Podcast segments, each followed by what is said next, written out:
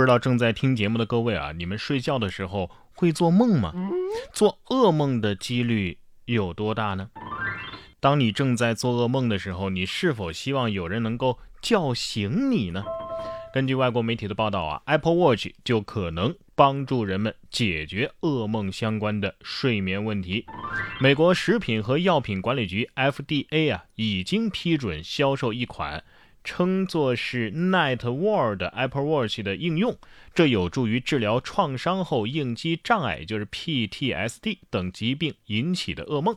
这个系统啊，其实就是利用智能手表的运动和心率数据来检测用户什么时候在做噩梦，然后呢就震动腕带，哎，作为回应，用以唤醒用户，打断噩梦，维持睡眠。该公司强调啊，这个 Netwar 将需要处方才能使用，这是包括药物治疗在内的一套治疗方法。呃，这就是你半夜叫我起来站一会儿的理由吗？光凭心率，怕是很难判断我做的是噩梦还是美梦吧？这要是美梦，我做着做着你给我打断，我会气不打一处来吧？啊！一气之下我把它给砸了，保修吗？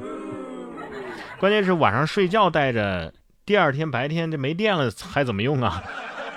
哎，不过呀，大家可能没懂这个苹果的用意，它可能啊是让你买两个手表，一个白天用，一个晚上用。不知道现在啊，用 Apple Watch 的小伙伴们，小时候是不是都用过小霸王呢？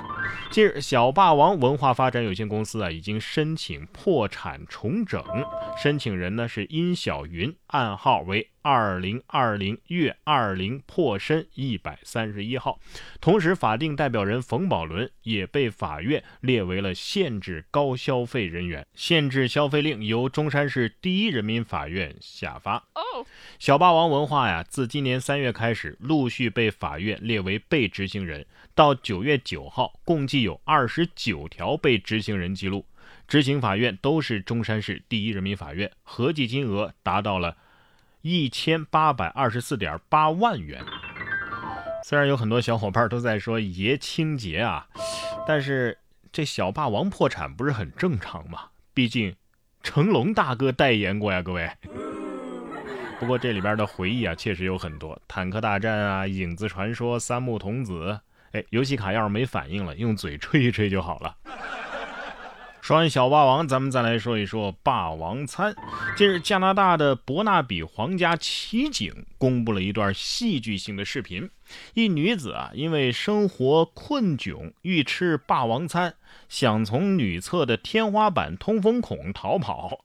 店员听到奇怪的声音之后啊，报了警。不料这位女子啊，恰好从天花板掉下，正落在警察的面前。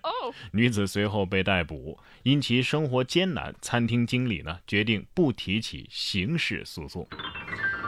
哎，活得久了才知道，从天而降的从来都不是馅儿饼啊！我比较想知道他们都是怎么上去的呢？对不对？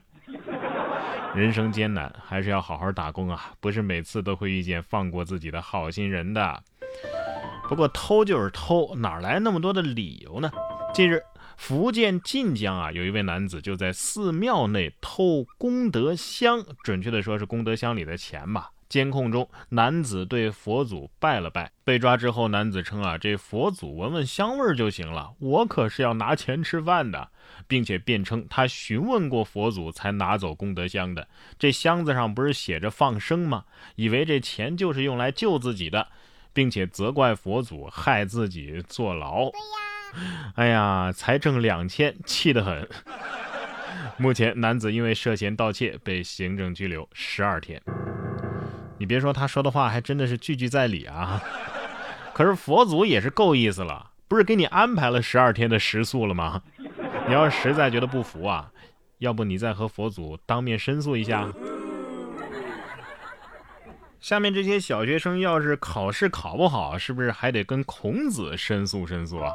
十一月六号，陕西玉林高新第一小学正在举行期中考试，小学生为了考个好成绩，在进校的时候纷纷参拜孔子像，有站着的，有弯着腰鞠躬的，更有男生使出了一记滑跪，滑出近两米远，滑跪到这个孔子像前参拜。老师说呀，这校园里本身就放着孔子像，学生们呢是想考出好成绩啊，所以自愿去拜孔子。不过也有同学表示啊，他们是怕考不好才这样做的，成绩好的根本不会这样做。子不语怪力乱神啊，懂不懂啊，各位小孩子们？有人说拜孔子有啥用啊？他哪科能考及格啊？哎，此言差矣。孔子可是六艺全能的存在啊，礼乐射御书数，哎，这里边就有数学啊，不光数学，什么体测呀、考驾照之类的，人家也是鼻祖啊啊。不过想要成绩好，还是越早抓越好。幼儿园的时候。就很重要。十一月五号，萌娃带着超大号的枯叶去幼儿园的画面啊，是逗乐了网友。呃，班级群要求孩子带一些枯叶到学校里边上美术课，这位爸爸呢就别出心裁，安排了一片有孩子两倍高的巨型枯叶——芭蕉叶。孩子表示很无奈，老师也十分的震惊啊。啥意思啊？体现你们家家大叶大是吧？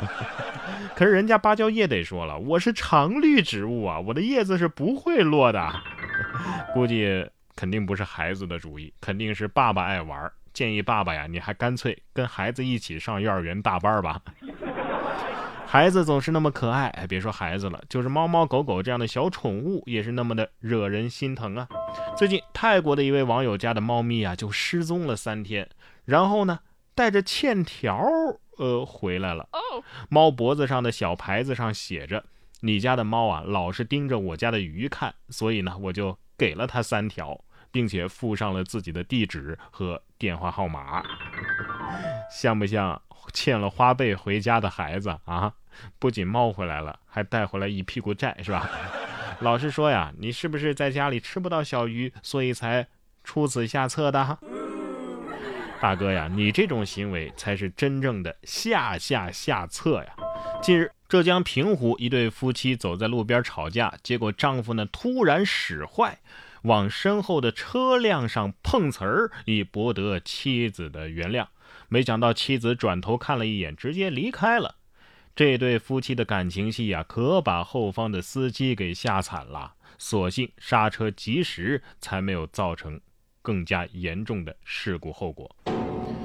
哎，生命诚可贵，爱情价更高。你这是若为自由故，两者皆可抛啊！没想到还真有人实践了。哎呀，我一头撞死得了。哎，这可能是年度最奇葩的碰瓷理由了啊！求司机的心理阴影面积。